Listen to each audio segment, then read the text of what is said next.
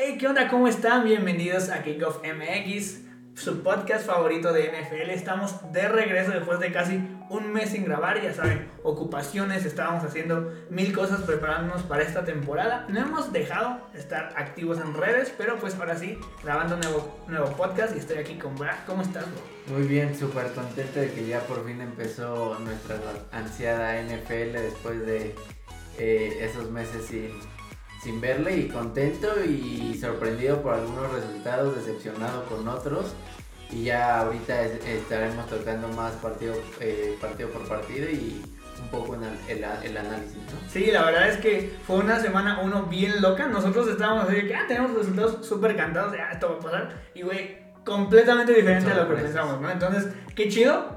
Eso es la NFL, la verdad. Te da sorpresas que que muchas veces yo creo que hasta yo hubiera apostado y hubiera perdido dinero porque sí, sí eran cosas muy cantadas y esto es bien chido porque pues estamos iniciando la liga, ¿no? Estamos iniciando la temporada y muchas veces ahorita todavía los equipos no están completamente afeitados, que yo creo que fue mucho de lo que pasó esta semana, pero también vemos sorpresas, ¿no? Que realmente eh, equipos que apenas y, este, lo lograron, otros que fueron sorpresas y vamos a ir tocando uno a uno. Estuvimos un poco ausentes también allá en, pretemporada porque, bueno, que analizar la pretemporada era un poquito extraño porque realmente veías muchos eh, suplentes que realmente decías, ok, van a estar otra vez en el equipo, se están ganando este, ahí pues la titularidad, pero realmente no era como decir, ah, pues celebrar que ganaron los Vikings, por ejemplo. Dices, pues no contaba, ¿no? Y aparte en pretemporada es muy difícil hacer análisis porque los equipos realmente no juegan como van a jugar en la temporada regular, ¿no?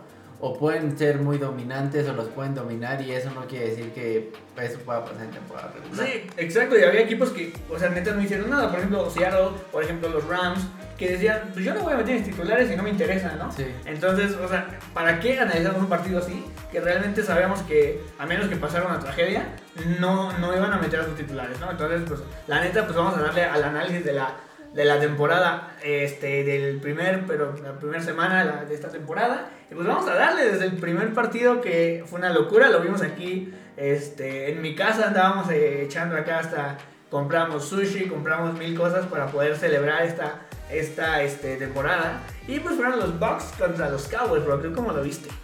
Pues la verdad que fue un partido perfecto para abrir la temporada porque fue un tiroteo aéreo, si bien ninguno de los dos prácticamente ocupó sus corredores, pero eh, aquí quiero recalcar eh, dos cosas.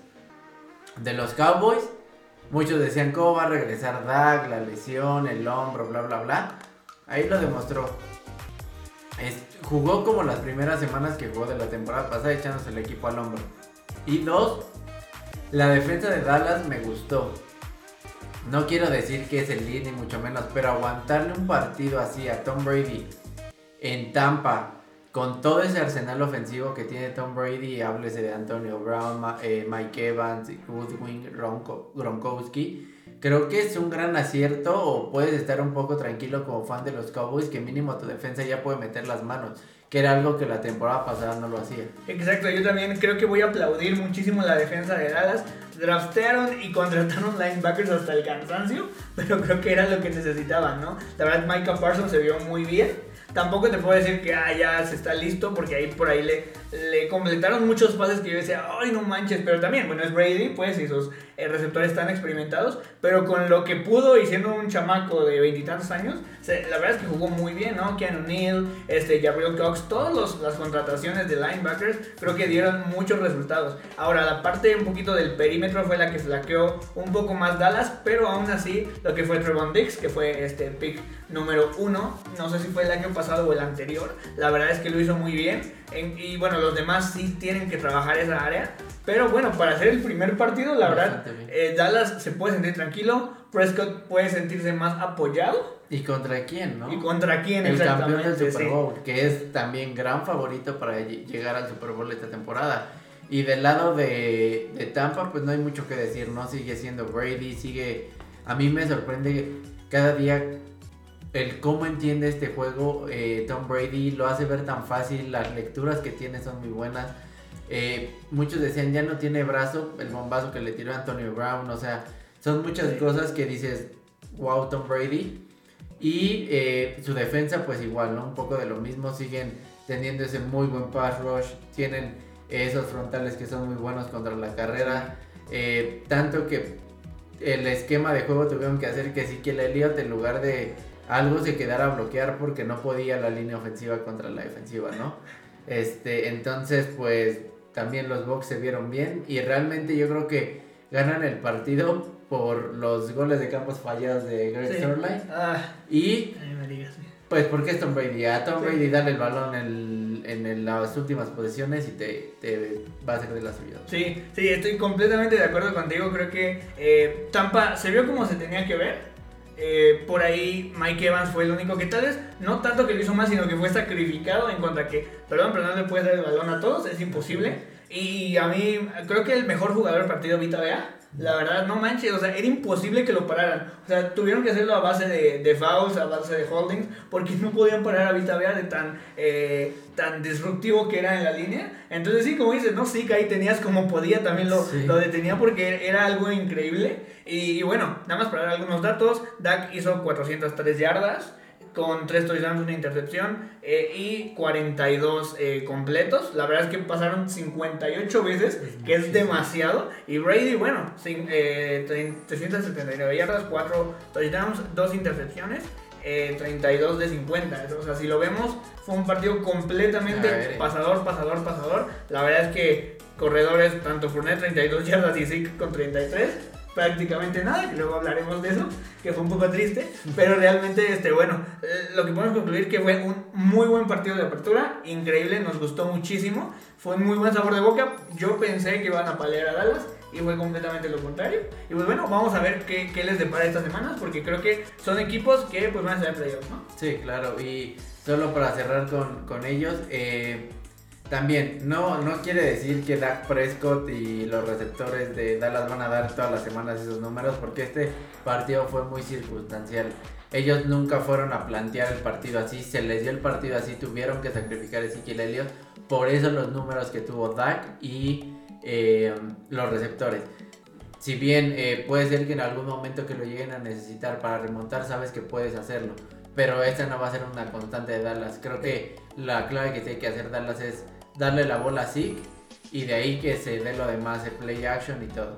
Sí, claro, claro, yo creo que es va como balance, ¿no? Que va a haber partidos que no va a ser así. O sea, es, es normal y va a haber partidos tal vez que sí tenga que brillar, ¿no? Entonces, es normal y es, es muy, muy normal que esto pase en la NFL. Vámonos al siguiente juego. Para mí, y creo que lo decían mucho, era como este duelo de fantasy, porque muchos estaban, como yo, muy hypeados con los Jaguars. Que bueno, fue Jaguars contra Houston. Un partido completamente extraño, yo no me esperaba esto. Más por el lado, el lado de Houston que por el lado de, de Jaguars, que quedaron 37-21 a favor de, de los Texans. ¿Y cómo lo viste, bro? Pues mira, aquí solo tengo que decir una cosa y es su novatada. A todos los Jaguars en, en general, a Urban Meyer, a Trevor Lawrence, a todos realmente, porque eh, lo decíamos antes de la, de la temporada, Houston por nombre no tiene nada más que Brandon Cooks y ahí Taylor, y Ingram. si quieres Mark Ingram y Philip Lindsay, pero a la defensiva no te puedo decir uno que digas, ay, wow, ¿sabes? Entonces realmente aquí le jugaron su novatada a los Jaguars. Eh, Trevor Lawrence se vio eh, mal. Muy mal, sí. Eh, si bien creo que los números son engañosos eh, para cómo se comportó Trevor Lawrence. Igual, eh, James Robinson eh, no fue lo de la temporada pasada. Ni me digas. Entonces, eh, pues si quieres, eh, di un poco de los números que tuvieron ambos equipos. Sí, no manches, o sea, tres intercepciones de Trevor Lawrence. Eso, la verdad, eh, no sé si puedo decir que es un foco rojo, pero como dices, una super novatada decirle, a ver, esto ya no es college, esto es la NFL. Correcto. Y bueno, también obviamente unos receptores tampoco puede decir que son elite, entonces pues también era eh, sufrir eso, ¿no? Pobre Trevor, la verdad es que sí, se veía como perdido en el cuate. Y obvio también, yo creo que esa onda de no tener a Travis Etienne en su backfield, le, psicológicamente te afecta. ¿No? Porque pues era su amigo, ¿no? Realmente. Entonces, pues, bueno, eh, ver que sí, los Jaguars les falta talento, en realidad, también a la defensiva, a mí me, me impresionó que realmente, pues, perdón, que, que Houston te mueva la bola así, y no solo que te la mueva, que te meta 37 37 puntos, o sea, no, no es normal. Aquí yo, quien, quien sí puedo destacar es a Tyrone Taylor, o sea, creo que todos sabemos en la liga, ha estado años en la liga y sabemos lo que te puede dar. Y que de repente te anote 37 puntos es una locura. Fueron dos ni siquiera fueron números tan, tan pro. 291 yardas, 2 touchdowns. Eh, fueron 21 de 33 y Trevor sí tuvo 332 yardas y 3 touchdowns. y 3 intercepciones. Y 3 intercepciones. Entonces, ¿a, a, qué vamos con esto? No por pasar mucho y por tener este mucho volumen en cuanto tanto a yardas y touchdowns, pues vas a ver que los errores te condenan, ¿no? Correcto, y eso fue literal lo que le pasó. La diferencia, Taylor no comete intercepciones, no, convierte, no convierte entregas de balón, entonces es una clave. Y a ver, eh, aquí hay dos puntos. Para los fans de los Jaguars, no se asusten, es normal esto que pasó. Y en cambio, para los fans de Houston, tampoco se ilusionen con Houston. Entiendan a quién, a quién le ganaron, ¿no? Entonces, creo que eh, Creo que sí, si Houston juega así, puede sacar unos que otros partidos que tal vez lo hubieras dado por perdido, ¿no? Sin Dishon. Y los Jaguars, pues creo que tienen que empezar a caminar poco a poco. Tampoco es entrar en pánico con los Jaguars. Sí, sí, sí. Yo también pienso lo mismo. Eh, realmente son dos equipos eh, que están en un nivel, digamos, bajo. Entonces, que le ganen a uno y que otro pierda, pues no es, no es, un, no es un listón muy alto en, en, cuanto a qué se pueda realizar. Entonces hay que ver cómo progresa la temporada. Y simplemente Trevor tiene que madurar y, y, los Texans tratar de sobrevivir esta temporada que está complicadísima. Y pues a ver qué, qué se va dando, ¿no? Muy bien, vámonos al siguiente. Este estuvo también bastante loco, nosotros no esperábamos que sucediera, que fue los Eagles contra los Falcons. En casa de los Falcons le ganaron 32-6. Aquí, eh, acierto de las Águilas de Filadelfia, se vieron sólidos en ambos lados del balón. Creo que Jalen Hurts lo hizo bastante bien. Eh, su defensa también creo que se portó a las alturas. Bueno, eh, lo único es que tampoco Atlanta es una potencia ofensiva, que sí pensarías que es por Calvin Ridley y, este, y por Kyle Pitts. Mike David, yo tenía mis dudas, las sigo teniendo. Y eh, lo aquí lo que me preocupa de, los Falcons es las yardas que tuvo eh, Matt Ryan. Realmente, 164 yardas en casa. Eso es preocupante. En el, bueno, volvemos a lo mismo. Es preocupante, sí, pero también es el primer partido. Pero que te hagas eso en tu casa. Entonces, eso es lo que me preocupa. La defensa de Atlanta sigue sin eh, responder, sigue sin meter las manos. Entonces, si, si analizamos estas partes que van de la mano, tu defensa no para y tu ofensa no camina, entonces, ojito si, si esto sigue así la temporada y, y también ojito con los Eagles que puede que den la sorpresa en una de esas. ¿eh? Sí, yo voy a decir algo acá muy, fuerte. Este sí es un coreback de Alabama, O sea, realmente yo, yo veo y puedo decir Jalen Hurts. Eh, muchos estaban diciendo, no, que Deshaun Watson viene a los, a los Eagles o que por ahí van a encontrar algo más, ¿no? Y ahorita te lo está diciendo en el primer partido, es como, güey, anoté, ajá, anoté 32 puntos. No me puedes decir nada, lo hizo muy bien. Luego vamos a hablar de fantasy porque me mató, o sea, este cuate, la verdad es que lo hizo muy, muy bien. Entonces, aquí podemos ver que ya, ya tenemos un claro coreback número uno y sobre todo eh, e, es el líder que necesitaba Filadelfia. Y, y como lo mencionas, creo que les puso un sobre la mesa el aquí estoy, no necesita no necesita que traigan a Deshaun Watson, yo puedo con, con, el equipo, ¿no? También, no, no estoy diciendo que todos los partidos vayan a anotar de esta manera, pero creo que sí eh, dicta como el margen que puede llegar a tener eh, las, las Águilas de Filadelfia, ¿no? En este momento, ¿no? siendo 14 de septiembre, están número uno en la NFC este, de una vez, Entonces, la verdad es que empezaron muy bien. Eh, también algo resaltar, eh, tanto el novato de Monto Smith como Jalen River, que fue la selección pasada, anotaron touchdown y se vieron bien, ¿no? Realmente creo que es ese tipo de receptores que Hurts necesitaba, pero que necesitaba conocerlos más. Y también que Devonte Smith no fuera un vendehumos como muchos han sido. Entonces, este primer partido te dice que puede ser ese receptor uno que necesita Jalen Hurts apoyado de creo que ya no es el backfield de Miles Sanders él solo, podría ser ya de Miles Sanders. Y, Kenneth Gaywell, que también fue un, eh, running back de este Nova. Entonces creo que si juegan así de balanceado, creo que tienen más posibilidades. Eh, en este momento que de las que tenían antes de empezar la temporada, ¿no? Sí, realmente yo veo algo positivo en Filadelfia, que todos veíamos ahí un basurero en llamas, pero al contrario, ¿eh? Se vieron bien, como decimos es la primera semana, pero con lo que me están eh, mostrando, entregando, pues la verdad es que está súper, súper bien. Vámonos al que sigue, este también era de mucho morbo, perdón, aquí ya ven mi iPad, que están mis notitas, eh, que estamos acá viendo una pantalla, porque si no, pues imagínense tantos partidos, es mucho. Pero pues vamos a darle que es Panthers contra los Jets. Eh, ¿Qué pasa aquí? El duelo de Sam Darnold, ¿no? Contra su ex equipo. Y también de Robbie Anderson. Y de Robbie Anderson. Y bueno, presentando aquí a, también a Zach Wilson, luchando por su vida. A ver, cuéntanos, eh, rescatar a Zach Wilson, eh, que a pesar de que la línea ofensiva se vio muy mal, pudo tener allá al equipo, ¿sabes? Compitiendo hasta cierto punto. se apoyó mucho de la mano de este Corey Davis, que tuvo eh, dos eh, recepciones de anotación. Y pues realmente él tuvo 20 pases completos de 37 para 258 yardas, ¿no? Entonces, pues para hacer su debut, eh, dos anotaciones, una intercepción, bueno, se entiende, pero no lo hizo tan mal como muchos pensarían. Y del lado de, de las Panteras, pues Sam Darnold lo hizo bien Sí, sin ser espectacular, simplemente hizo lo que tenía que hacer esos pases. Eh, anota con Robbie Anderson. Eh, y pues bueno, creo que también te ayuda mucho tener a, una bestia como lo es Christian McCaffrey que corre, recibe, o sea, que es él contra todo. Es que es un enfermo, o sea, eh, de, de corrida, 98 yardas en 21 acarreos y este, en recepciones 89 este, yardas, 9 recepciones. Esto que le dice es el alma del equipo. O sea, cuando eres el líder, corredor y receptor, es, porque te, necesitan. Ajá. Entonces, igual quien lo tenga en fantasy, o sea, neta, es, una locura. No anotó y aún así, o sea, está muy, muy cañón. Sí, sí, sí. Entonces, bueno, ganan los Panthers 19-14. Realmente ahí Zach Wilson, más que nada, como que siento que fue ese niño que no hizo nada y al final. Eh, entregó la tarea casi casi terminada. O sea, en el cuarto cuarto fue cuando ya se empezó a apurar un poquito. Eh, porque yo me acuerdo que iban así. No lo vi todo realmente, pero sí vi, sí vi que las, las pantallas iban ganando fácil. Y de repente ya Wilson más o menos empezó ahí a, a echarle. Pero bueno, al final, este, bueno, sucede esto. Poco que comentar, realmente DJ Moore y, y Robbie Anderson me gustaron. Eh, bueno, también sabemos la defensa de los Jets no es tampoco este, lo mejor.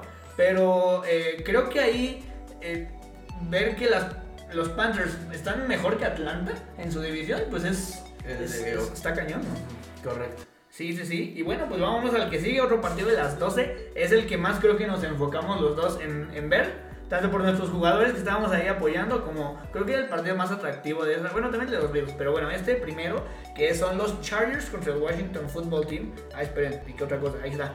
Eh, que Quedaron 20-16 y ganando los Chargers. ¿Cómo lo viste, bro? Eh, bien, creo que ambos equipos empezaron muy parejos hasta la lesión de Fitzpatrick. Creo que se ve la diferencia entre la ofensiva con Fitzpatrick y con Heineken, ¿no? Es lo que comentaba yo muchas veces. Y aquí se va, se va a ver el claro ejemplo de que siendo titular no no creo que pueda con ese trabajo Heineken, ¿no? Es tal vez un muy buen suplente para cerrar un partido, pero dudo que tenga para más. Eh, lo rescatable es la defensa de, Washington sigue siendo muy sólida en todos los, departamentos.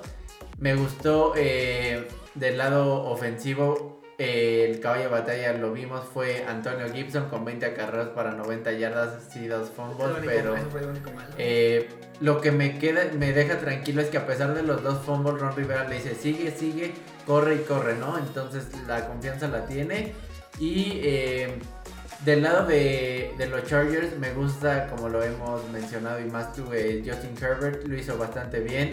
Creo que Keenan Allen eh, es muy bueno. Eh, con una compañía de Mike Williams que también lo hizo. Eh, prácticamente tuvieron los mismos números. Austin Eckler, si bien sabemos que no es un corredor, tal vez un Derek Henry, un Ezekiel Elliott, pero es de ese corredor como un tipo Christian McCaffrey, guardando sus proporciones, ¿verdad? Pero me gustó lo que vi, la defensa de, de los Chargers se comportó hasta cierto punto a la altura y, pues creo que ambos equipos tienen eh, eh, para seguir peleando todo depende de cómo lo haga Heineken, porque puede ser que él sea el parteaguas para que les vaya bien o otra vez no. Sí, la verdad es que yo creo que fue un duelo muy defensivo, fue muy muy peleado, porque como dices, cuando estaba Fitzpatrick, la verdad es que se estaban dando con todo. Y yo más que nada siento que a Heineken le falta práctica. ¿A qué me refiero? Creo yo, no sé, no, tampoco vi el training camp de Washington, pero creo que eh, Fitzpatrick tenía muchos snaps con ellos. Entonces ya se conocían, ya saben qué onda. Llega Heineken y dice, pues vamos a ver qué pasa, ¿no? Y como dicen, no lo, no lo hicieron mal. A mí los dos eh, equipos me gustaron tanto a la ofensiva como a la defensiva, pero las dos defensivas brillaron mucho más. Eh, ¿Qué me gustó también mucho? El viejito Jared Cook. No manches, ese cuate, o sea, atrapó, aquí lo dice, 5 pases, 5 para 56, pero realmente estuvo en momentos súper clave. Literal yo sí vi todo, así, todo el partido, así cada jugada, y la verdad es que cuando veíamos que todo estaba perdido, Jared Cook agarraba un balón, no sabemos cómo, pero a mí Keenan Allen y Mike Williams me encanta esa, esa confianza, y como, como decías, no, para mí Justin Herbert es ese, teniendo dos años en la liga, ese coreback que te da confianza que sí tuvo creo que una intercepción y por ahí un fumble súper dudoso, pero realmente eh, estuvo muy bien. Te lo decía antes de empezar el podcast, creo que eh, en situaciones como hace un año, los Chargers hubieran perdido, pero ahora creo que ya pudieron aprender a cerrar el juego, porque realmente no se estresaron, ¿eh? o sea, sí estuvieron ahí un poquito en problemas y no sé qué, pero no entraron en pánico como siempre sucedía y que la regaban, ¿no? Y yo creo que también tuvo mucho que ver que entró Heineken. Creo que ese punto te relaja como equipo y te hace jugar más suelto. ¿no? Te quita un poco de presión saber que está el suplente, el coreback suplente, ¿no? Pero muy bien ambos equipos y me gustan. Sí, yo creo que son muy parecidos en cuanto a que van a estar en los últimos, eh, bueno, en los Wildcats, pues, de, ambas conferencias, tanto la nacional como en la americana. Entonces, ahí se está viendo como esos, esos choques, ¿no? Y bueno, vámonos ahora con otro partido. Fueron los 49ers contra los Lions. También no fue una sorpresa, pero yo pensé que iba a estar mucho peor. A mí, eh, no sé, eh, es, me deja como un sabor medio agridulce en el sentido de que no sé si preocuparme porque los Lions te metan 33 puntos, que lo ibas ganando muy fácil y de repente te anoten 33 puntos teniendo la defensa que tienes, ya con todos tus titulares sanos y jugando. Y eh, eso por el lado de la defensa de, de los Niners. Y del lado ofensivo de, los Lions, pues creo que si juegan así, pueden sacar uno o dos partidos más adelante que tú veías imposible por, por el simple hecho de tener a Goff y a muchos, ¿no? Creo que eh, lo que me gustó de ese equipo es que nunca perdió la fe y que siempre trataban de, de aunque sea poner puntos en, el marcador, ¿no? Sí, a mí me dio muchísima risa porque vi los cuarenta y tantos y dije, ay, no, pues ya, paliza y de repente se fueron acercando, acercando, acercando. No les alcanzó, pero yo sí aplaudo mucho todo lo que hicieron. todos, tanto receptores, este, corredores, todo, hasta incluso Jared Goff. O sea, tres touchdowns y una intercepción. Pues no está tan mal, ¿no? Y sin receptores, a ver.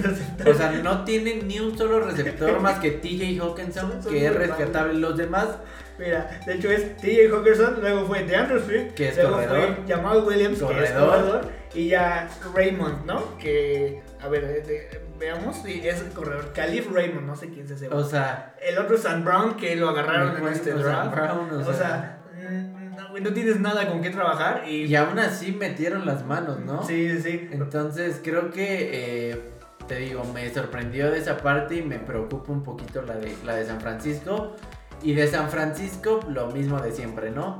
Correr, correr, correr, lo que menos pueda pasar Jared Goff, está, eh, perdón, este Garópolo, que aún así tuvo sus 314 yardas con un pase de anotación, y también Trey Lance, con un pase de 5 yardas de anotación, y bueno, eh, Elijah Mitchell con 19 carreras, 104 yardas, este, y un TD.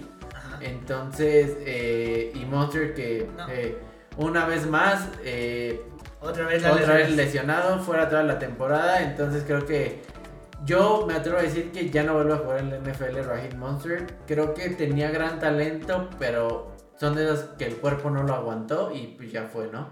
Y también algo de a destacar, Givo Samuel. Samuel, Dios mío, Dios mío. 189 yardas, 9 recepciones, un touchdown. Wow.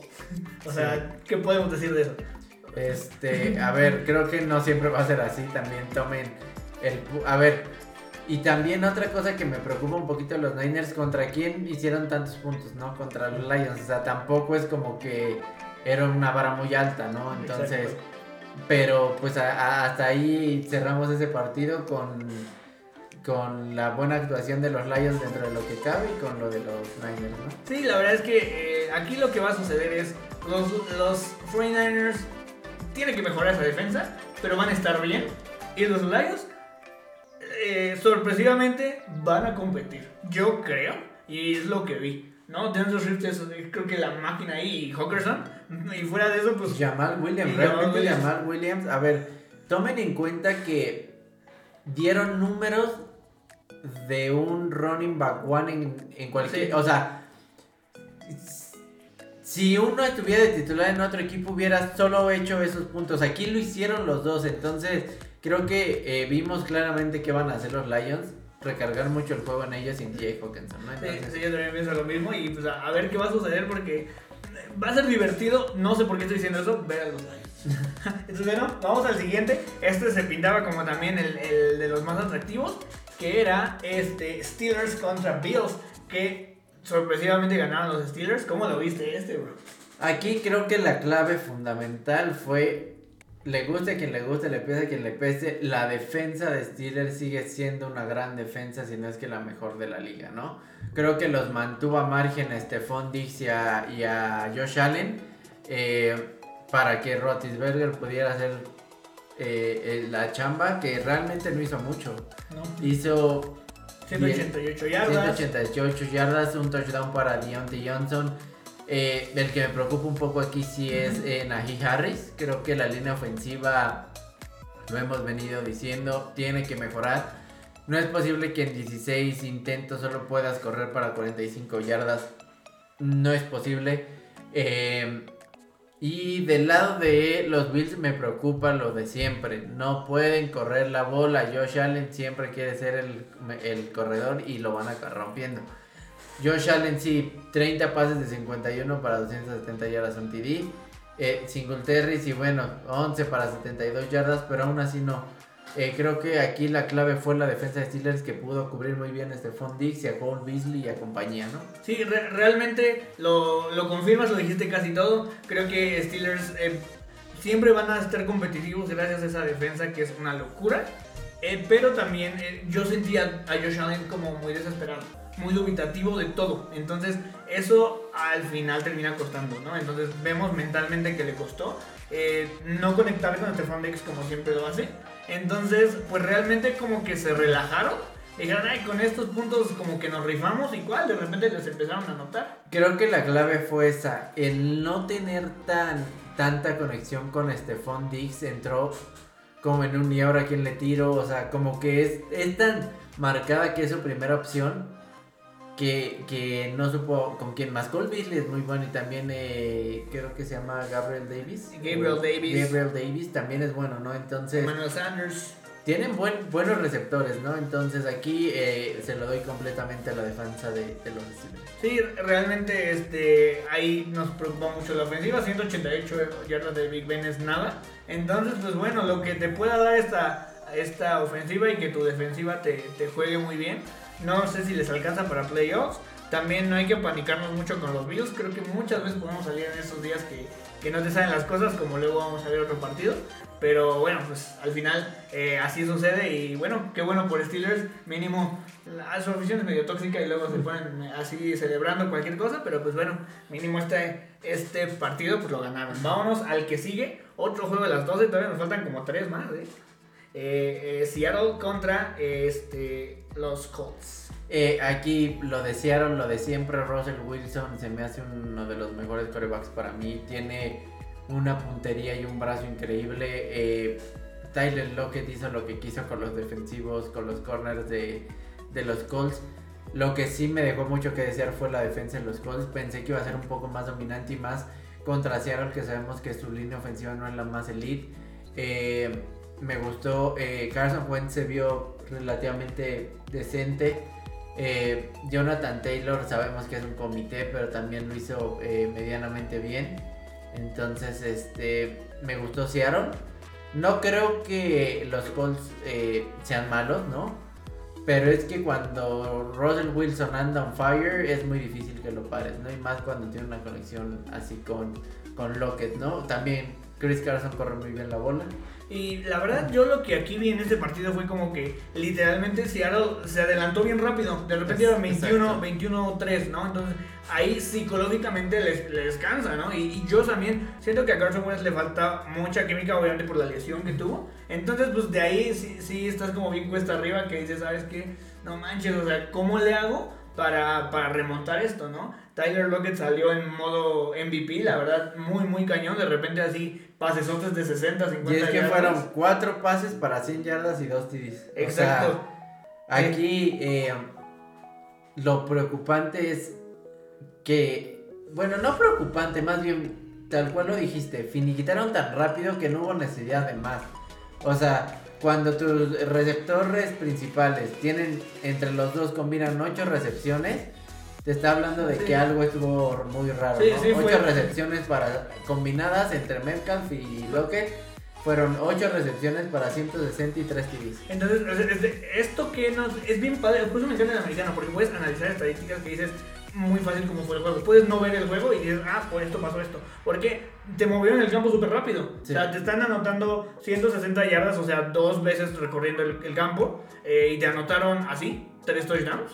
Entonces, eso hace que realmente tú digas, oye, pues con esto ya no necesito más. Y eso fue lo que pasó. Y por eso corrieron 16 veces la bola con, con, Chris Carson para 91 yardas. Entonces, sí, realmente, este, ¿qué pasó aquí? Simplemente Seattle dijo, ¿sabes qué? Yo me adelanto muy rápido y de ahí, pues ya, con defensa y con lo que yo pueda, este, pues voy a finiquitar el partido. Y también creo que la defensa de Seattle se portó bien, o sea, lo hizo bastante bien. Limitaron a un Jonathan Taylor eh, eh, y a Naheem Hines. entre Taylor y Naheem Hines hicieron 25 eh, acarreos en total para 80 yardas aproximadamente. Realmente lo hicieron bien la defensa, que era creo que sus puntos débiles. Entonces, pues, realmente creo que eh, Seattle tiene que seguir con ese ritmo de juego y que Sabemos que va a haber partidos más difíciles que es donde se les puede llegar a complicar. Exacto. Y del lado de los Colts, mientras eh, Carson Wentz esté sano, creo que tienen todavía el potencial. Sí, sí, realmente es más que nada. Ay, perdón. Ya está. Este, realmente yo lo único que veo ahí con, con ellos, que me pongo la lucecita, ya nos vemos un poquito más blancos. Este, lo único que, que yo veo ahí con, con Carson Wentz es que tiene que practicarle más. Es como chavo, este, no estuviste un rato, entonces ponte al corriente. Y yo creo que van a estar bien los Colts. Solo es cosa de poder este, finiquitar mejor las cosas, ¿no? Eh, y no hay que tampoco, les digo, a paniquearnos de que, ah, este, ya son los peores del mundo. Aunque ahí hay un equipo que sí, pero ahorita lo Estoy muy enojado. Pero bueno, vámonos ahora con este, este juego me encantó. Me encantó, neta. De repente como que era, no tanto que no fuera atractivo el juego, la verdad yo lo quería ver, pero había otros más, ¿no? Como el de Washington y este de Colts que lo quería ver. Pero este, que fue Bengals contra Vikings, o sea, no manches, ¿qué onda con este? Creo que aquí la clave fue que la ofensiva de los Bengals funcionó, la defensiva... Eh, funcionó hasta cierto punto. Y me encantó lo que hizo Joe Burrow con todas sus armas. Creo que explotó a la perfección todo lo que tenía. Ahí te das cuenta que es un coreback que tiene futuro. Eh, me encantó eh, que tuvo 20 pases completos de 27, 261 yardas, 2 eh, TDs. Y aquí hay algo bien importante. Que hay alguien que le ayuda muchísimo y se llama Joe Mixon. Él va a ser la clave de esta ofensiva en el sentido de que gracias a que tuvo, o sea, a ver, quiero que analicen esto, 30 carreos, es lo que hacía Derek Henry. Sabemos que Derek Henry es potencia física y todo lo que quieras. Corrió 29 veces la bola para 127 yardas y un TD. Creo que con eso, si sigue así Joe Mixon, le va a hacer la vida muchísimo más fácil a Joe Burrow y en general a los Bengals. Eh, alguien que sí, digo, me sorprendió porque de los training camps se hablaba que estaba pésimo, que casi casi para qué lo draftearon y esta vez dijo aquí estoy, por algo estoy aquí. Yamar Chase, 5 eh, recepciones para 101 yardas y un TD. Y también de la mano de de T. Higgins también. Hizo cuatro este, recepciones, 58 yardas y un touchdown. Me encantó lo de llamar Chase. Yo te lo dije, ah, no, no manches, está haciendo pura babosada. y bueno, realmente eh, dijo, ¿sabes qué? Aquí estoy, por algo me draftearon. Y bueno, es que al final es que es algo muy intangible que nosotros no lo vemos. Pero siempre eh, pasa también en el fútbol. Cuando eh, estás con alguien que ya conoces, es mucho más fácil hacer las cosas. Entonces, lo que es Joe Burrow y Chase, cuidado porque la verdad es que es una potencia ofensiva muy buena. La verdad es que los demás, tanto Higgins como Boyd, la verdad es que eh, son buenos receptores que todos vemos, es como, ah, es que son los Bengals. Pero creo que ahorita está cambiando un poco eso, ¿no? Y también la ventaja de Joe Burrow es que en cualquier partido, cualquiera de sus tres receptores va a tener el juegazo que tuvo Jamar Chase. Eso se los tengo por seguros. Una vez, pues, esta vez fue Chase. La próxima puede ser Boyd. La próxima puede ser Higgins. Entonces, eh, eso es algo bien importante.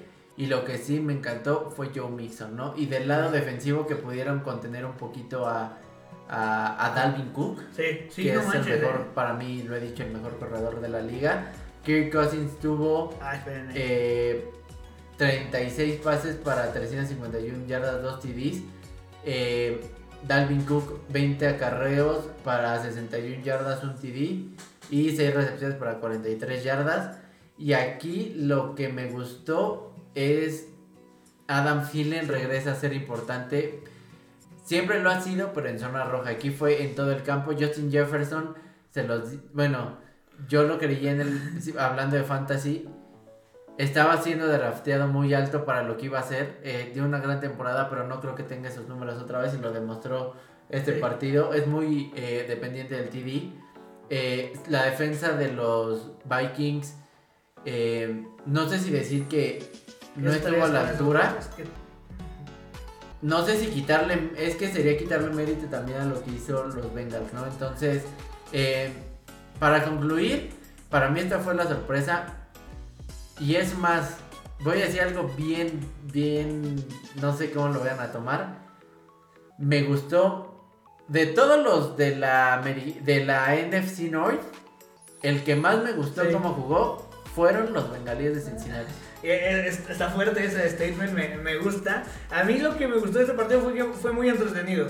Iban de aquí para allá, de aquí para allá, se mataban. Entonces, ¿qué me gustó? Y también lo resalto Adam Thielen. Realmente se, se eh, se consolida como, no puedo decir el wide receiver 1, pero es el wide receiver más confiable. Como dices, Justin Jefferson es una bala, ok, pero a veces no te agarras los pases cortos, que Adam Thielen lo hizo y gracias es a... muy seguro. Ajá, y gracias a eso eh, hace eh, una, una, carrera larga, o sea, le, dan el balón y gracias a eso puede acercar el balón para que se vayan al tiempo extra. Entonces, fue una locura, la verdad. vean este partido, si, si, lo pueden volver a ver, no sé, en algún lado, incluso en Game Pass, lo pueden ver este, diferido en 40 minutos. Está súper entretenido porque hicieron de todo. La verdad, a mí me gustó. Fue, yo creo que nada más vi bien, bien ya el, el, el final, el tiempo extra porque estaban todos los demás partidos. Pero la verdad es que si les gusta el fútbol americano, quieren ver este, algo entretenido, vean ese partido. Vamos al siguiente que para mí fue una de las decepciones, o bueno, más que nada, incluso medio sorpresas, que es Arizona contra los Titans. Realmente un partido que esperábamos mucho que fuera este, de tiroteos y los Titans, eh, no sé, estaban muertos desde el primer minuto, ¿no? Eh, aquí, más que recalcar lo que para mí lo que tiene más valor de ese partido es la defensa de Arizona. Creo que nadie daba un peso por ella. Yo los ninguneé, la neta. Nadie daba un peso por ella. Nadie creía que iba a ser capaz de hacer algo. Y fue a Tennessee a plantarle cara a uno que estuvo en playoffs y que eh, fue contendiente contra el líder corredor que hizo más de 2000 yardas, que lo mantuvieron a margen, creo que hizo Derrick Henry. Nada, o sea, hizo 58. 58 yardas. A ver, quiero que dimensionen esto. A una potencia física que su juego se basa en correr la bola con él, que lo limites a 58 yardas, wow los frontales defensivos, los linebackers y hasta los safeties de, de Arizona. Creo que lo de Chandler Jones era el Chandler Jones que todo el mundo esperaba. Tuvo cinco capturas. JJ Watt, yo lo dije, no sé qué papel vaya a jugar, jugó un papel importantísimo. Eh, y creo que si sigue así Arizona, esa defensa va a ser de miedo. Y le dio mucha confianza a Murray. Ah, o sea, eso fue muy, muy Entonces, eh, también, tanto Chandler Jones, JJ Watt, eh, Byron Murphy, el corner, Corner. y aunque no te guste, Buda Baker, Ah, salvó una anotación que se la quitó de las manos al receptor, creo que es al ala cerrada. Y eso del lado defensivo. Eh, del lado ofensivo, pues realmente... Hopkins es una locura, sea, Eh, ese es- puente debería ser ilegal, o sea. Ese sí, creo que... Ay, no sé. Para mí es mejor que Devante Adams. sí. Creo que para mí es el mejor de la liga. Eh, Kyler Murray me sorprendió en el sentido de. Muchos hablamos de Mahomes, de bla bla bla, pero también él tiene una facilidad de rolar y lanzar rolando, la precisión, eh, tomó buenas decisiones, sí, pero también la defensiva de Tennessee no es una muy Sí. buena defensa. Aquí creo que lo rescatable de Arizona, fuera de Kyler Murray, fue la defensiva.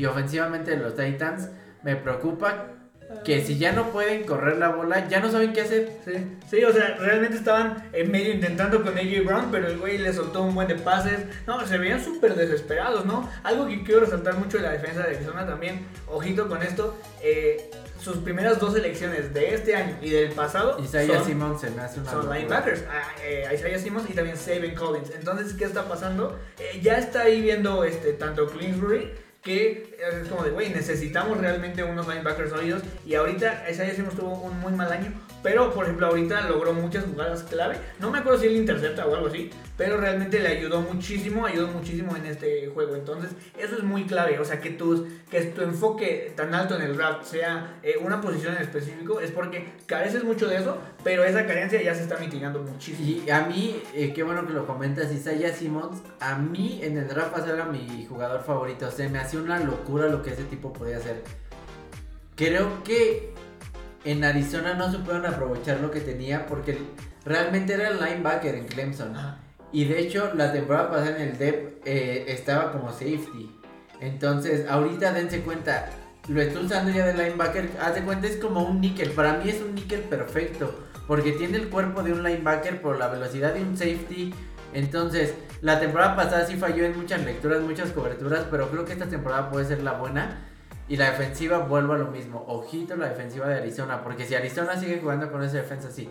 Y Kyler Murray sigue tomando buenas decisiones. Y no se apaga, ojito con Arizona. Y Tennessee lo único es. Tienen que tener un plan B. Sí. No tienen plan B. Piensan que sí. to- Siempre van a correr con Henry. No puede correr Henry, se les va, apagan las luces. No saben qué hacer, no saben reaccionar ante eso. Y su defensa es muy mala, ¿no? Entonces, ah, o sea, yo sí trajeron el cornerback de, de ronda 1, pero les hace falta mucho más, ¿no? Este, igual el safety creo que hizo un safety, este, rollos así que realmente van a hacer que su temporada necesiten anotar mucho. Pero si les pagan a Henry, pues están perdidos, ¿no? Pues vámonos ahora sí al siguiente, porque todavía nos faltan un buen y vamos a, llevamos creo que 40 minutos y estamos ya en los partidos de la tarde, ¿no? Este fue un morbo muy bueno y a mí me encantó el resultado, que fueron los Dolphins contra los Patriots, 17-16, muy parejo este partido, ¿no? Eh, me gusta lo que mostró hasta cierto punto los Pats. Ajá. Sé que no te va a gustar lo que voy a decir. Prefiero a Mac Jones en mi equipo que a Tua. Y yo a ninguno, güey. O sea, neta, O sea, neta fue un partido horrible. O sea, Tua es muy malo. Sí. O sea, Tua no es un quarterback del futuro para mí en la NFL. A mí en lo personal, Mac Jones sí me gusta. Da- date cuenta de las lecturas que tiene Mac Jones, la paciencia. O sea, no sé, Mac Jones tiene algo que siento que puedes sobresalir. No te voy a decir que va a ser el nuevo Tom Brady, cálmense un buen neta, no. Pero creo que lo puede hacer medianamente bien. Puede hacer que los Patriots peleen ahí un poquito. Eh, se ayudaron muchísimo del juego terrestre. Damian Harris, 23 acarreos sin Sí, yardas. Entonces, eh, eso es bueno también. Vuelvo a lo mismo para Mac Jones. Yo, yo para mí fue un partido horrible, o sea, realmente nadie hacía nada. O sea, era, era como de, este, era tres y fuera, tres y fuera, tres y fuera por, para los dos. Y era como de, por favor, alguien haga algo, anote algo, no sé. Entonces, al final del partido se decidió este, un tres y fuera, de, al final de, de Mac Jones. Pero realmente, ay, no sé, a los dos como que en Miami todos estaban así súper hype de, sí, va a ser el siguiente equipo de playoffs. No, y yo a mí, a mí también Tua no me gusta. Pero, pues realmente no se fue un partido, eso es típico de AFC West en la tarde, que digo AFC es East, perdón, en la tarde, que sí, se conocen muy bien y saben qué onda, pero para mí ninguno de estos dos tiene buen material para poder ser muy, muy buen contendiente a playoffs. A ver, lo que me gustó también de Mac Jones, que la defensa de, de los Dolphins es un buen Sí. parámetro, no es muy mala ni es muy buena, entonces, eh, eh, Jalen Warren me gustó, Ajá. y creo que de los dos, yo veo más a largo plazo éxito en Patriotas que en Delfines. Yo nada más por el coreback, pero por lo demás, la verdad es que el equipo está medio chafa Sí. de, de los Pats. Este, y no, y los de los Dolphins igual, ¿eh? O sea, eh, no sé, no, no me gusta ninguno en cuanto a términos ofensivos de lo que pueda mostrar. Y con un rival un poquito más fuerte, pues los van a hacer puré, ¿no? Entonces, ah, como que a los dos los vi muy endebles, anotar 16, 17 puntos. Entiendo que no todos los partidos puedes anotar 40, pero pues tienes que tener como que un poquito más de volumen, ¿no? O sea, yo siento que ni, ni Tua los aprovechó también. Y bueno, también Max está empezando. Eh, pero bueno, pues así sucedió este partido. Estuvo raro. O sea, yo lo puedo decir como que fue un partido raro. Eh, no esperábamos este, este resultado. Ahí está. Bueno, entonces vamos a darle ahora a eh, otro eh, partido que también fue en la tarde, que fueron los Denver Broncos contra los New York Giants. ¿Cómo lo viste este? Eh, fíjate que me gustó los Broncos sin ser muy espectacular. Teddy B hizo lo necesario. Eh, su defensa jugó bien, también la defensa de Broncos. Eh, y bueno, de los Giants nada que, mencionar. Saquon Barkley, eh, creo que. ah, no sé, yo no le tengo fe a Saquon Barkley. Creo que sin Barkley eran. Más bien con Barkley completo eran. Ah, ¿sabes? Medianamente decentes. Sin Barkley a la mitad de su potencial no se me hacen un equipo muy relevante del NFL. Y con Daniel Jones tampoco, ¿no? Exacto. Eh, su defensiva, que era lo que lo rescataba, no, No hizo no, mucho. no hizo mucho. Entonces no hay mucho que hablar en este partido más que eh, los Broncos ganan con lo necesario sin ser espectacular. Sí. Tal cual. Sí, realmente creo que es, es este. Esta liga o esta temporada ha sido de los quarterbacks que están resurgiendo, ¿no? Ahorita vamos a hablar de James Winston, eh, ahorita Teddy B, Tyrod Taylor, eh, Matthew Stafford. O sea, realmente creo que son de esas segundas oportunidades que les da la vida. Y la verdad es que Teddy B desde la pretemporada le ganó el puesto a Drew Lock. Eh, hizo, como dice, lo necesario. Aquí lo, lo que sí podemos destacar es Jerry Judy. Se lesiona, muy feo. Eh, va, va a estar en IR por un buen rato. Entonces-. Sí, entonces la verdad es que eso es algo triste. Y por el parte de los Giants, en serio, le decía antes de picarle clic aquí a grabar a Brandon que es un equipo demasiado gris. O sea, Kenny Golladay está bien triste porque dice como de, ok, ya sé lo que es la realidad aquí en, en- en los Giants. Y pues miren, al final, este, si no eligen otro quarterback, pues van a quedar así un buen de rato. ¿no? Y eso pasa cuando en lugar de lo deportivo ves solamente lo financiero. O sea, no digo que ganen. A ver, seamos realistas. Creo que cualquier persona normal podría vivir con lo que ganan. Se pudo haber ido un equipo más competitivo por menos dinero. Menos dinero te estoy diciendo. eh, aún así era muchísimo Sí. dinero el que otro equipo le iba a dar. ¿no? Y, y sí, No era- es como que le iban a dar un millón y los Giants le dieron 100. O sea, no, ¿sabes? O sea, era como, no sé, los Giants le dieron 80 y otro equipo le ofrecía 60, 65, 70, Exacto. ¿no? Exacto, entonces realmente ahí yo también pienso que, que Golladay se fue más por el dinero. ¿no? Y solo literal es de esos receptores que qué lástima porque tenían un potencial para brillar y ya solitos se apagaron. Sí, bueno, es que estar en Detroit y estar en los Giants, entonces, ¿no? Cuando puedes haber estado en Baltimore, ok, ¿no? Pero, pues, había más opciones, ¿no? Pero bueno, vámonos, poquito que hablar de este partido, entonces vámonos a la, la sor- sorpresa. sorpresa de la semana. Ah, yo estaba, no sé, entre emocionado, feliz. Pretemporada. ¿no? No manches, 38-3 Saints eh, Packers.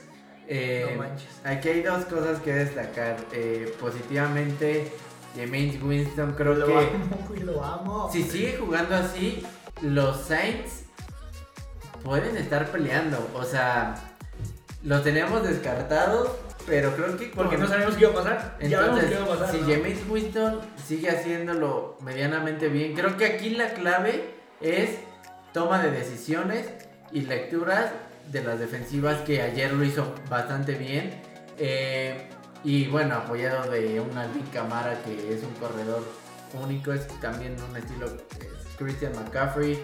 Y también sin tener receptores de grandes nombres, Sí, sí, hizo números. re- realmente algo que me gustó mucho es que le dieron muchísimo tiempo para lanzar. O sea, esa línea se ha construido por muy buenas primeras selecciones de verdad de hace mucho tiempo.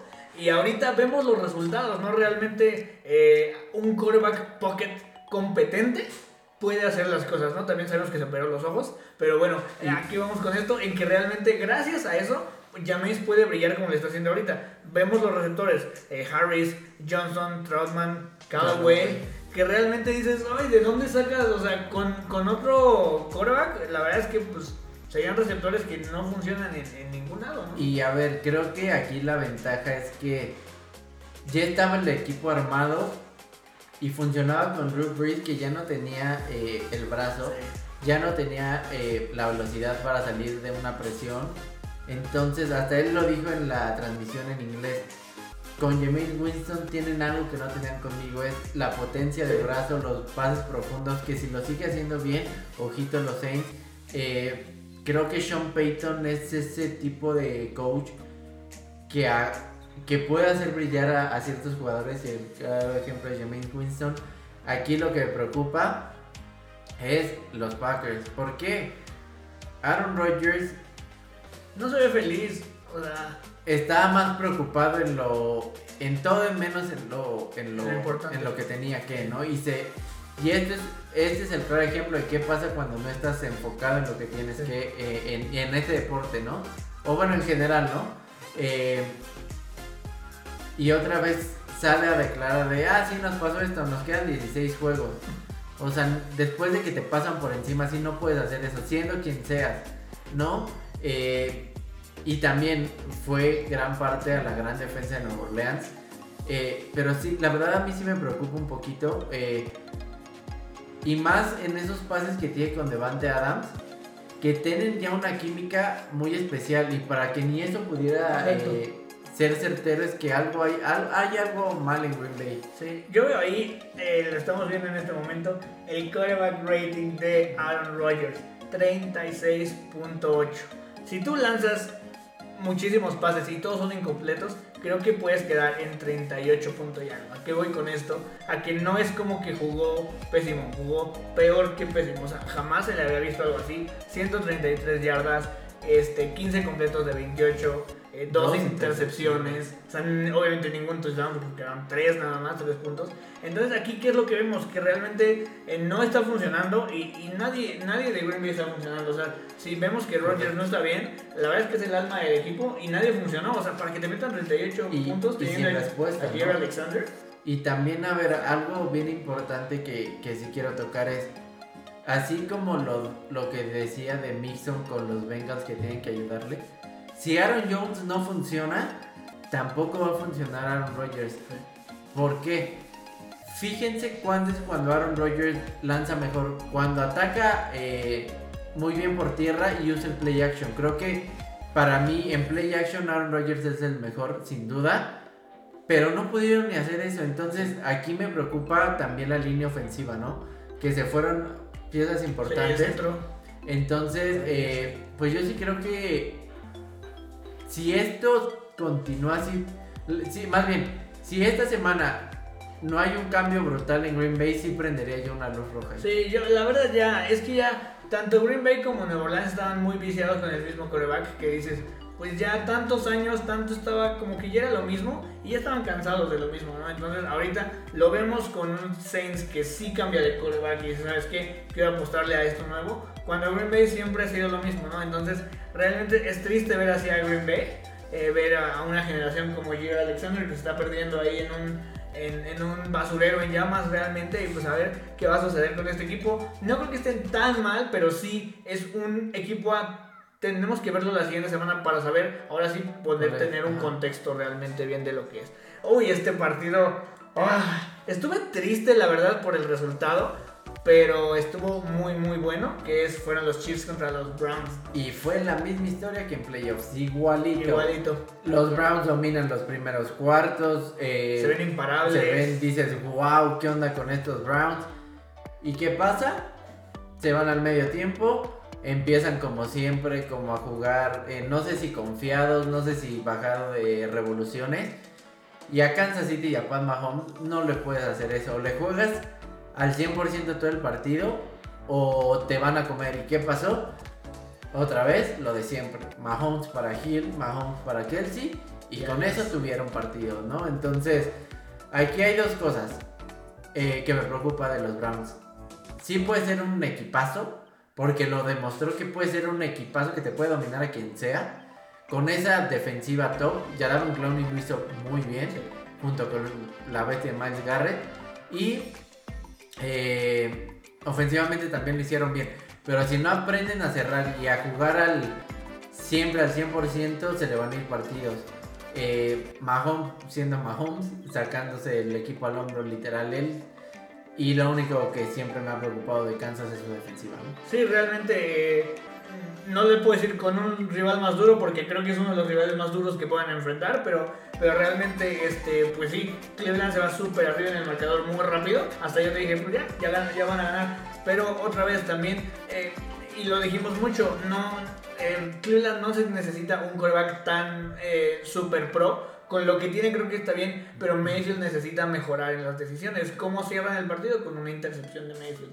Cuando realmente es asegurar el balón. En, esas, eh, en esos últimos drives lo, lo, menos que puedes hacer es arriesgarlo. Entonces es lo que sucede y gracias a eso fue que pues, pierden. Y es que entra en desesperación Baker Mayfield. Lo hemos visto muchas veces. Eh, en lugar de aceptar una captura y no sé, en lugar de un tercera y 16 con la captura, ¿qué hace? Trata de alargar, alargar, alargar, toma la mala decisión y en lugar de tener una oportunidad más, aunque sea de 20 yardas, pero tener una más o hasta dos con la cuarta, le das eh, la intercepción y ya se, tú solito te disparas en el pie, ¿no? Entonces creo que deben de, de mejorar sí las decisiones de Baker, pero también aprender a cerrar bien los partidos. Sí, sí, sí. O sea, realmente pues tienes muy buen juego terrestre, este, los receptores son confiables realmente, y ahí, o sea, perdón, pero los corners de, de, los Chiefs no es para tenerles miedo, ¿no? Entonces, o sea, no puedes cometer ese tipo de errores porque ya te pasó dos veces en playoffs y ahorita, ¿no? Entonces, eh, nada más Cleveland, yo no me preocuparía por ellos, simplemente es, tienen que madurar, así como... Eh, sí, cerrar el partido, punto y, y, seguir jugando al 100% como lo hacen los primeros cuartos. Sí, desde el primero hasta el cuarto cuarto que juegues bien y con eso eh, vas a tener una ventaja tan grande que no te va a pasar nada. O sea, con otro touchdown, pum, no hubiera pasado nada. Pero bueno, vámonos al, al Sunday Night Football. Ya faltan solo dos partidos. Que bueno, el primero, eh, que fue el, el, domingo, fue eh, los Rams contra los Bears. Partido muy sencillo. Los Rams me gustaron, creo que literalmente mostraron lo que pueden llegar a hacer con un buen coreback, ¿no? Eh, Stafford era demasiado feliz, decía. Yo creo que, yo creo que es, ha sido el partido en el que más, o sea, lo ha disfrutado, ¿sabes? El saber que él, él ya no tenía que remontar, sino que él tenía ya el manejo del partido en sus manos, ¿sabes? Eh, la, de, la defensa de los Rams eh, no me encantó Sí, sigue teniendo, obviamente tienes que tenerle el respeto a Jablen y Aaron Donald, pero aún así creo que están bien en el sentido de tienen bajas en la defensiva, pero creo que la soluciona muy bien Matthew. Entonces creo que pueden estar bien. A ver, y del lado de los Bears, me sorprendió David Montgomery, que le puedo correr a esa línea defensiva con Aaron Donald 108 yardas, eso me, me, me agradó. Y eh, creo que los Bears son más de lo que mostraron, ¿eh? Tampoco, tampoco mucho, pero creo que vamos a ver a Justin Fields muchísimo antes de lo que muchos piensan. Creo que te diste cuenta que Andy Dalton no te ofrece nada. Entonces, pues, realmente yo una anotación fue de Justin Fields. Es que, vato, es que nadie es muy necio, o sea, es lo que a mí me estresa. No sé cuándo lo vayamos a ver, como dices, espero que muy pronto. Lo único que yo sí puedo rescatar muchísimo de este de este juego es que, como dices, los Bears no son tan malos. Y la verdad es que los Rams, no te puedo decir que se vieron aplastantes, pero Mate se veía muy contento. Su primer pase con los Rams touchdown, ¿no? De ochenta y tantas yardas. Segundo, tercer pase, lo mismo. Entonces, ¿qué pasa? Ahí tú ves, como dices, el potencial que puede llegar a ser Stafford, pero también lo cómodo que se va a sentir ya esta ofensiva, cuando antes era una ofensiva que te, se tropezaba muchísimo, ¿no? Yo creo, y sí me gustó la defensiva de los Rams, realmente limitar a los Bears a 14 puntos está muy bien, pero también eh, es un partido. Hay que ir viendo poco a poco cómo van escalando, con obviamente su división que es una maldita locura, que todos ganaron ahí y también en la AFC West. Entonces, la verdad es que sí, sí estamos eh, tranquilos con estos dos equipos, que realmente, eh, pues aquí tenía que pasar esto, era obvio que iba a pasar. Y bueno, al final también una derrota eh, tan temprana en la temporada para los Bears, no creo que también sea tan... La ventaja es que también perdió... Green Bay, Green Bay, y los Vikingos. Los Vikings, exacto. Y, Detroit. Todos perdieron. Realmente en la, en la NFC North todos perdieron. Entonces, como dice ahora, no tampoco este, va a estar tan feo. Y ahora sí vamos a la cereza del pastel. Uh, ay, no sé cómo, cómo describir este partido. Yo, pues no sé si lloré, eh, me enojé, no sé qué pasó, vato. Eh, Ravens Raiders 33-27 en, en, tiempo extra. Carajo. Solo puedo decir carajo. Eh, no me gusta nada Baltimore. nada.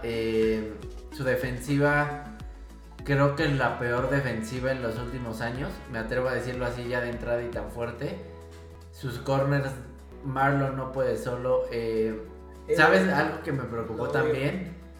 Eh, la línea defensiva no le puso la presión suficiente a Derek Carr, tomando en cuenta que la línea ofensiva de los Raiders fue desmantelada. Su centro eh, All Pro fuera. Entonces, o sea, aquí lo que me preocupa es que también con receptores que no son peligrosos te hagan, te hagan pedazos. Te lo creo de Darren Waller. Pero de los demás no. O sea, no es posible que te... A ver, no es posible que gracias a eso Derek Carr sea el líder pasador ahorita, con 435 yardas, algo así. No es posible, Baltimore. Y del lado ofensivo, ok, corriste bien la bola con Tyson Williams, lanzaste bien, pero yo te lo dije viendo el partido. Yo veo a Lamar. Incómodo. Como que no está siendo Lamar. Y cuando Lamar no es Lamar, ahí están las, consecuencias, ¿sabes? Lanzó, lo hizo relativamente bien. Corrieron bien la bola. Pero ese plus que es el gran potencial de Lamar con las piernas, no lo, no lo aprovecharon, ¿no? Entonces, eh, yo sí le tengo un poquito de miedo a lo que pueda pasar Baltimore con Baltimore y por eso yo decía de los de la eh, norte de la americana me quedo con los Bengals es más me quedaría Bengals Browns Steelers y Ravens yo lo que quiero rescatar aquí, te lo dije desde ayer, eh, me gustó que los receptores le echaron ganas cuando siempre era que no hacían nada. La verdad es que no sé cómo, pero Sammy Watkins fue relevante en un partido y Hollywood Brown tuvieron volumen en cuanto a, a cómo hacer este, recepciones, que eso nunca se veía en Baltimore. Pero, eh, ¿qué pasa realmente? Y tú tienes boca de profeta, vato, me lo, me lo pusiste en WhatsApp. Eh, la lesión de Marcus Peters es la que más me preocupa de todas y es muy cierto. ¿Qué pasó? Eh, contrataron 400 corredores que la verdad con dos hubieran estado bien y los corners, creo yo que Harbaugh se confió mucho en que lo que veía estaba bien. ¿Qué pasa? El baboso de Jimmy Smith al final de, o sea, el último momento, no, no voy a jugar. Y obviamente, perdón, pero todos los demás no tienen ni dos años de experiencia en la posición. Y como dices, Humphrey no puede hacer. No, tienen experiencia, pero han sido cortados por todos sus equipos, ¿no? Entonces, eh, ¿y por qué todavía me preocupo más por Ravens? Eh, no son un, un Kansas City que sin defensa pueden ganar. ¿no? Entonces quiero ver que tengan que remontar 14 puntos con el brazo de la mar. No van a poder. O sea, la ventaja que tenía Baltimore era se iban arriba en el marcador, la defensa aguantaba y corrían y se acaban el reloj. Así jugaba Baltimore. Con esta defensa que no creo que paren a muchos y con con Lamar queriendo lanzar, sabiendo que no es su fuerte, no veo. O sea, la verdad es que sí me preocupan los Ravens. Creo que eh, me preocupa muchísimo el lado defensivo, el, el que de verdad eh, receptores que no son relevantes, los hagas relevantes, eso me preocupa muchísimo. No, no, ese maldito perímetro, perdón, pero yo nunca había visto un perímetro tan malo desde hace muchos años en Baltimore. Y es que como que estábamos muy acostumbrados a, ah, güey, pues Peters y, y Humphrey lo solucionan todo. Y ahorita que no tienes a uno de ellos, todo se va al carajo. La verdad, ¿cómo, se, ¿cómo perdió Baltimore? Fue por un error más de cocheo que de ejecución. Obviamente hubo muchas ejecuciones malas, pero la última jugada no fue culpa de Marlon Humphrey, fue porque le dicen, güey, ve a blitzear. ¿Cómo vas a blitzear en una tercera oportunidad cuando ves que el, que el receptor se va hasta San Juan de Dios, ¿no? Entonces, la verdad es que fue, fue malo. Yo creo que Martin tuvo los peores partidos como coordinador defensivo. Y ahorita ya no es nada de que, ay, pues a ver qué pasa. Güey, por favor, contraten un cornerback. No me importa que quedemos mal en el salary cap, me vale. Necesitamos un cornerback no sé de dónde. Me preocupa mucho los Ravens. Es más, ay, no sé qué, qué, qué opinas con lo que voy a decir. Con lo mostrado, en un duelo Bengals-Baltimore, me quedo con los Bengals. O sea, ¿por qué? Porque ellos sí tienen receptores relevantes y lo demostraron. Tienen ataque terrestre. O sea, es una ofensiva balanceada, algo que Baltimore no tiene. Pudieron parar hasta, bueno, no parar, limitar Adam Thielen, Justin Jefferson, Dalvin Cook, Kirk Cousins. Sé que Kirk Cousins no es un coreback elite, pero lo he hecho. Pero te lanzan buen. Entonces, eso realmente me preocupa muchísimo Baltimore, ¿no? Sí, yo, creo que la, la, ofensiva neta no va a estar mal. O sea, güey, perdón, pero ¿quién anota 27 puntos y pierde? No te digo que 27 puntos sean muchos, pero si tienes una defensa competente, ganas. Y eh, contra. Es que eh, pecaron de lo que te dije. Ellos pensaban meto los puntos necesarios, la defensa me los aguanta y corro, me acabo el reloj, corro, corro, corro, corro. Así jugaban. Ahora quiero ver qué va a hacer Harbaugh en el sentido de ya no tengo la defensa que me va a aguantar. No tengo los corredores que tenía. Sí, contraté a medio mundo, pero no. O sea, Tyson Williams para mí lo puede hacer medianamente con la Tavius. Eh, lanzando, sí creo que mejoraron pero de nada, vuelvo a lo mismo, de nada te va a servir que hayas mejorado en eso si la defensa ya... O sea, no creo que Baltimore tenga las herramientas para aguantar un partido y menos para venir de abajo. Si de por sí antes les costaba venir de abajo, ahora, ahora Sí, no, y así lo voy a decir muy fuerte, pero yo creo que con esto no alcanzan playoffs, ¿eh? No. O sea, con lo mostrado, no. que sigue, sigue Kansas City, nos van a matar por ah, completo, o sea... Quiero ver el festín que se va a dar Mahomes, Hills y Kelsey la próxima Por lo menos que lo tengo en el Fantasy, entonces voy a yo a Kelsey, entonces. entonces sí, pero no, no manches, la neta... Sí me, la verdad es que sí me preocupa Baltimore y como dices, si no mejora esa defensa no llega ni a playoffs. Ni a playoffs, ¿no? La, la neta, y, y, todo lo digo por Marcus Peters. Realmente, ese ha sido el problema. Dejen ustedes los corredores, se corrió bien. Corre, hasta yo puedo ir a correr a Baltimore y gano, pero. Es como en San Francisco. El, San Francisco y Baltimore tienen algo. El corredor que pongas te va a correr. Pero, pero el corner que pongas no te va a hacer lo que te hace un Marcos sí, Sí, te va a lesionar. Y de hecho, antes de la temporada yo te dije, yo sí siento la, de muchas deficiencias en la defensiva. ¿Te acuerdas en el análisis de, de, los Raiders? Es, que hubo muchas, muchas cosas muy clave, ¿no? ¿no? Y también, o sea, me decepcioné de Justin Houston, por ejemplo. O sea, güey, no te pueden hacer esa jugada y correrte el rank 35 yardas para anotarte el, el, el field goal. Y, y también, no sé, en muchas eh, read options Lamar, no sé si, más bien, no sé si él toma mal la decisión o desde el staff le dicen deja de correr. En el sentido que hubo como tres o cuatro jugadas que la read option, el defensive end ya se había clavado con el corredor y es cuando Lamar lo lee y tiene que sacar la bola y aún así se la deja. Entonces eso es lo que también me preocupa de él. O una de dos, o Lamar ya no quiere correr tanto para no lastimarse que está bien, pero es tu base, no puede. O el coach le está diciendo no corras, pero no sé, estoy muy preocupado. Sí, yo también, o sea, la verdad muy, muy frustrado. Realmente no sabemos qué vaya a pasar, estamos tristes porque no se ve para dónde. Eh, yo lo único es, pediría ahorita una así un change.org de, güey, por favor contraten un cornerback decente, lo que sea, pero algo que sea mejor que Everett y Güey, tuvo una intercepción, pero fue un churrazo. Pero realmente es lo que más me preocupa. Que podamos tener esa seguridad. Y es que, sabes cuál también. La ventaja que tenías con Peters y Humphries. Eh, Baltimore era el equipo que más blitzeaba. ¿Pero por qué? Porque sabías que tus corners podían ir uno a uno contra los receptores elite. Entonces eso te daba la seguridad de poder blitzear tanto. Ahorita que no están. Sí, no.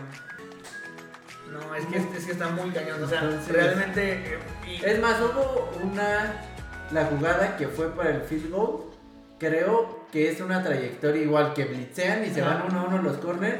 Y no me acuerdo si fue Everett o a quién. Creo que Henry Rocks o alguien se lo come bien fácil. Entonces, esas son Henry las cosas. Sí, y no, y, eso sí tenemos que aplaudirle, los, los Raiders jugaron a como tenían que hacerlo. O sea, la defensa de los Raiders lo hizo bastante bien. es que no, no puedo decir nada que realmente hicieron lo que tenían que hacer para ganar. Claro que ahí Carr eh, la, la riega en tiempo extra, Eh, estuvo un poquito gracioso ese rollo, pero, pero hacen lo que tienen que hacer. Eh, la defensa Max Crosby se vio como, como Miles Garrett en el cuerpo este, de ese cuate. Sí, no este, Ngakwe, o sea, qué triste. Todos, o sea, es que triste que Ngakwe nos, nos vacunara así de feo. pero bueno, al final, pues realmente así es la NFL. Es, todos los días puede ser competitivo. Y todos los días te puede sacar un partido que yo creo que quien la pasó a los Raiders ganó muy buena lana.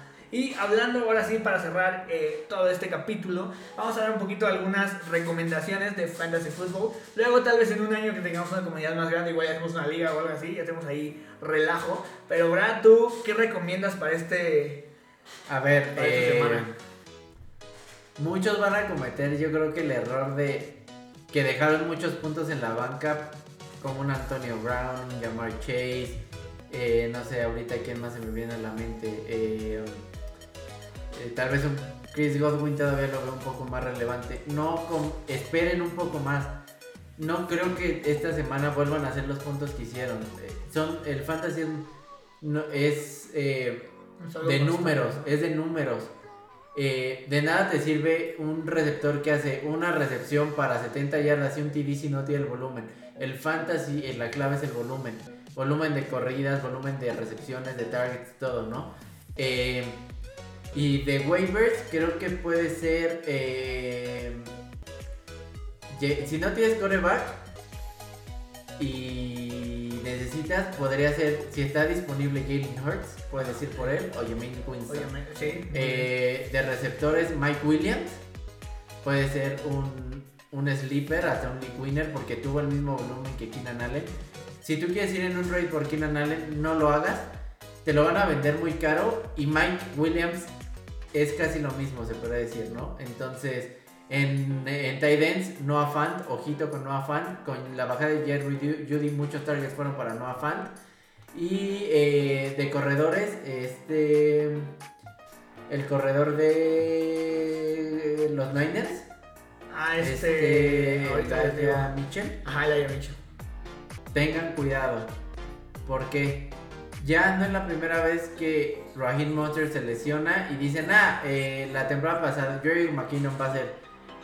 apareció un tal Michael Hasty. Entonces, a ver, eh, Shanahan tiende cuando su caballa de batalla se lesiona a hacer un comité. Lo peor en un fantasy es el comité. Entonces, sí, tómenlo en waivers por si explota y por si es el, el corredor 1, pero no se aloquen a ponerlo ya. Exacto. Ok, muy bien. A mí me gusta mucho, creo que Corey Davis. Corey Davis Lo hizo también. muy bien. Y más que nada por el tipo de, este, de quarterback que es Zach Wilson, que es un poquito más pocket. Y vimos que le tiene mucha confianza. Entonces creo que ahí puede hacerlo muy bien. Y, ¿sabes quién también me gustó mucho? Brandon Cooks, ¿eh? Brand- ah. o sea, la, la También que- Cooks porque es el único que está ahí.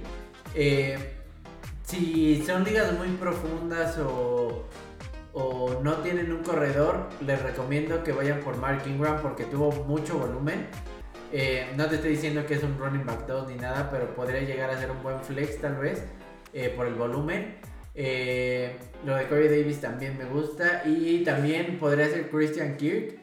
Ah, en ligas sí. muy profundas pueden ir por Christian Kirk. Justo iba a decir, también porque no creo que muchos le hayan tomado la defensa de este, Guardians. Ah, No, se vio muy bien y no es, no creo que vaya a ser un boom de una semana, ¿eh? Sí, o sea, re- realmente, yo sé que también está en una conferencia, digo, una división muy complicada, pero creo que lo puede hacer muy bien. Sí. ¿eh? Y pues creo que ya eh, igual en las redes sociales pondremos un poquito más de fantasy si quieren. Exactamente. De recomendaciones de todo, si quieren la- las ponemos ahí, ¿no? Exactamente. Realmente creo que eh, lo que es domingo eh, me he encargado muchísimo de estar súper activo, de poner quiénes juegan, qué partidos les podemos recomendar, porque hay unos que podemos decir, ah, o estaba muy, muy vendido el, el Dolphins. New England. New England, y yo dije, güey, obviamente no, y estuvo horrible, la verdad, a mí me durmió un poquito, estuvo medio chafa. Entonces vamos a ponerles ahí cuáles les recomendamos ver, obviamente Y, y Nosotros no tienen que ver que sean también equipos top, sino por el tipo de juego que sea atractivo para ustedes, ¿no? Exa- exactamente, es más que nada, siempre ah, también me gusta ponerlo en mi Instagram personal. Si te gusta la NFL, realmente ver este partido, ¿no? Como el de Vikings Bengals, que dices, ay, ¿qué son estos güeyes? Pero realmente es muy entretenido de ver. Entonces, siempre vamos a estar recomendando qué partidos ver, este, dónde lo pueden ver, eh, y, y una breve reseña de qué pasó en el partido, ¿no? Obviamente no poner todas las estadísticas, es muy, es muy pesado, pero siempre estamos ahí publicando, yo creo que a diario, alguna cosa que suceda, y ahorita pues ya empezó la temporada y ya estamos como Y también solo para cerrar el fantasy, los dueños de SIG tranquilos, Ah, sí. eh, no entren en pánico, yo lo tengo y por culpa de él perdí esta semana básicamente, pero vuelvo a lo mismo, fue muy circunstancial, Eh, sacrificaron a SIG para por el partido, ¿no? Creo que los siguientes partidos va a tener volumen y creo que lo va a hacer bien. Tony Pollard, no, tranquilos, no le va a quitar le va a quitar mucho. Ese día sí yo estaba de que porque necesitaba puntos, pero no se preocupen. Y, Y estuviste a nada, ¿eh? O sea, de una me, me pequeña me quedé a dos fumbles de de. poder competir ahí ya casi. Teóricamente a cuatro, dos de Lamar y dos de Gibson de ganar. Mm, Y Exacto. este, Y, y la verdad es que te estaban dando una paliza, ¿no? Sí. Entonces, no se desesperen. Yo también estoy aprendiendo paciencia. de este rollo y es, es bastante divertido. Y ya luego les vamos a ir poniendo más consejos. Pero vámonos porque ya creo que esta cosa va a durar como hora y cuarto. Pero pues. Pues vámonos. gracias. Nos vemos en Nos semana vemos. 2. Bye. Adiós.